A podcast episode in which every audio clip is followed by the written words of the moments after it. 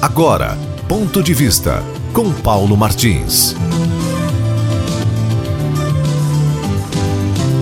A coisa está mais preta do que a gente imagina em relação à Rede Globo de televisão, hein? Nós falamos isto porque nós estávamos sustentando tudo aquilo que ela conservava em relação a altos salários, despesas, construção de cidades cinegrafistas, eh, mandados buscar para programas especiais, eh, artistas com altos salários, tudo isso né, a, a Globo estava mantendo com seu faturamento relacionado com o caixa do governo federal. E aí o Bolsonaro acabou com essa alegria, né? E ela está. Eu estou dizendo isso porque eu vou informar para vocês mais uma demissão. Então o presidente Bolsonaro acabou com essa alegria, né?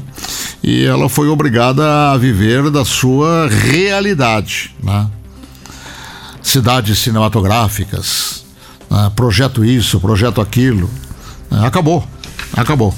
E eu estou lembrando esse assunto para vocês porque agora estou vendo a notícia dando conta de que um dos apresentadores da Globo, com muitos anos de estada lá, o Zeca Camargo, acaba de ser despedido. Foi chamado, colocado para ele, colocado uma proposta em relação à redução do salário, ele não aceitou. E então a Rede Globo resolveu dispensá-lo.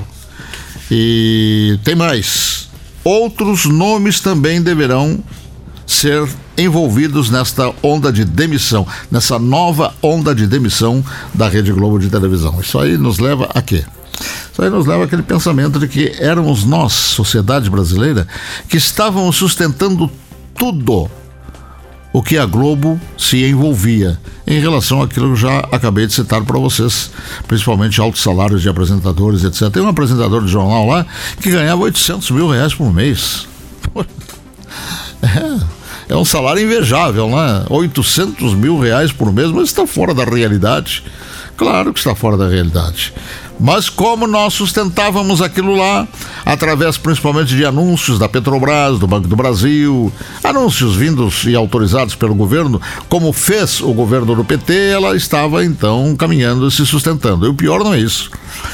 E o pior não é isso. O pior é que, vejam vocês, além de tudo isso que nós estávamos sustentando, ainda se acumulou uma dívida por volta de 1 bilhão e 900 milhões de reais.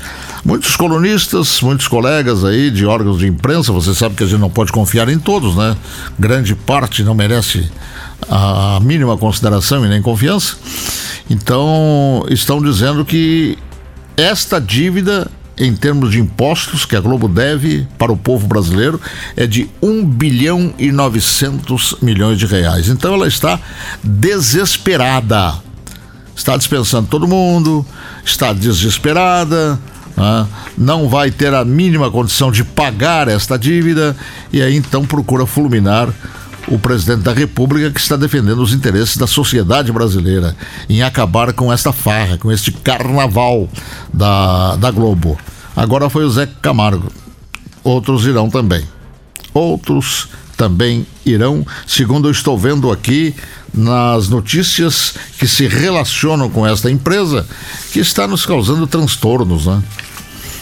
Vejam vocês, e muitos transtornos. Está mentindo para a população em muitos casos, está forjando outras situações. Quer dizer, é o desespero tentando, numa cortiça que está boiando, se salvar do afogamento.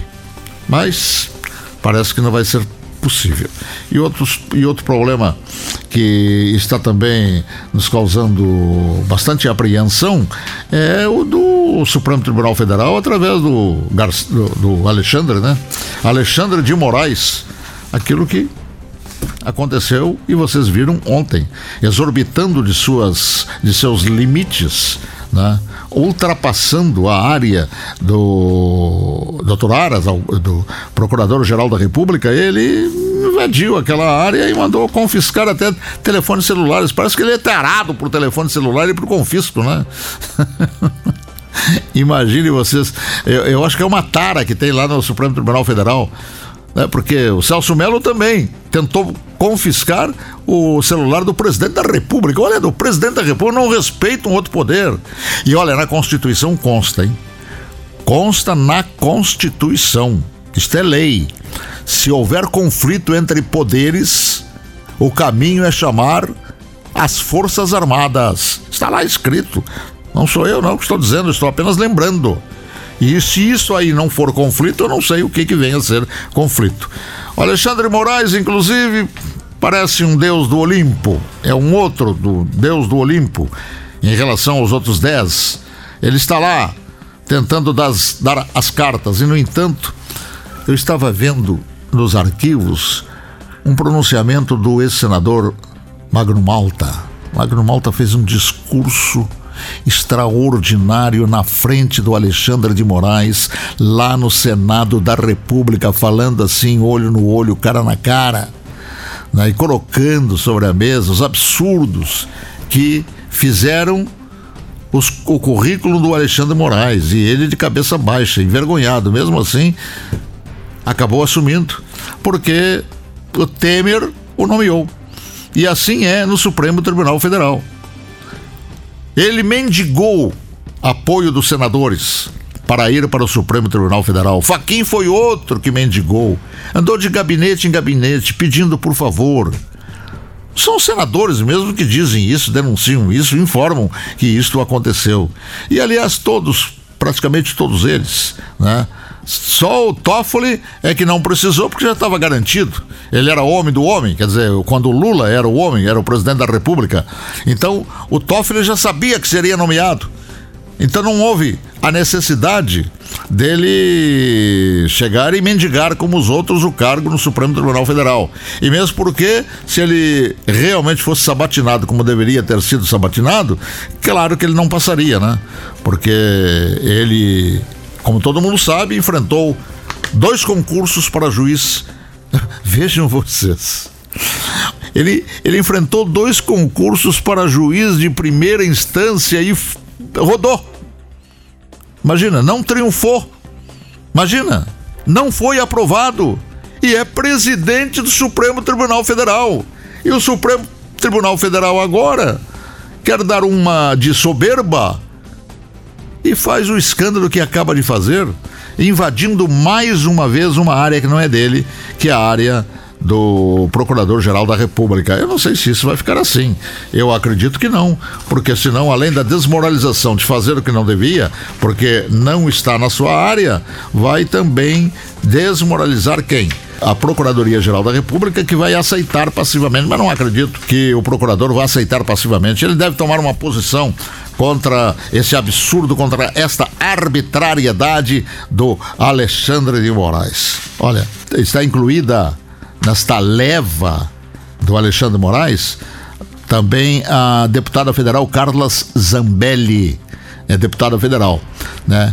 E ela está aí nas redes sociais rebatendo esse ministro lá do Supremo Tribunal Federal por mais um desastre que ele resolveu assumir, plantar e executar. A Carla Zambelli está dizendo aqui, ó, toda pessoa que respeite a lei tem a obrigação de repudiar essas buscas no âmbito de um inquérito ilegal e inconstitucional, sem fato determinado e já arquivado pela Procuradoria-Geral da República. Ora, meus preclaros, se a coisa é essa, ilegal e inconstitucional, o que, que vai acontecer com Alexandre de Moraes? É lícito que a população brasileira pergunte, levante esta questão. Mais uma do, da, da, da Carla Zambelli, que teve também o celular buscado, eu não sei se ela entregou, acredito que não entregou. Acredito que deve ter feito o que fez o, o presidente Bolsonaro para o Celso Melo, ou seja, dado uma banana para ele, né? Então ela diz também: estamos vivendo um estado de exceção, ironicamente, sob os aplausos dos que acusam o presidente. Está na hora do senhor cumprir o seu dever constitucional e analisar com carinho os pedidos de impeachment contra o responsável por este absurdo, completa Carla Zambelli, a deputada federal. E afora isso, meus preclaros, vocês sabem que faz mais de duas semanas que a quarta região da Justiça Federal, quarta região em Porto Alegre, em julgamento, decidiu manter a condenação a 17 anos de prisão de Luiz Inácio Lula da Silva, o mais corrupto brasileiro que ainda está solto por ação do Supremo Tribunal Federal. Faz mais de duas semanas, umas três semanas já, que o julgamento confirmou a condenação. E por unanimidade. Por unanimidade, assim como aconteceu com os desembargadores em Curitiba, que negaram os recursos apresentados pela defesa do ex-presidente petista. Então a gente também pergunta: mas e daí? Do que que valeu? Não valeu de nada se confirmar a sentença do corrupto Lula. Não valeu de nada porque ele está solto. Ele continua por aí solto e ainda se manifestando nas redes sociais. Que país é esse? Bom, infelizmente nós temos que confirmar, né? Este país, a vaca já foi pro brejo e levou junto consigo o boi com a corda, para usar duas expressões bem populares que nunca saíram da boca de todos os brasileiros. Ponto de vista com Paulo Martins.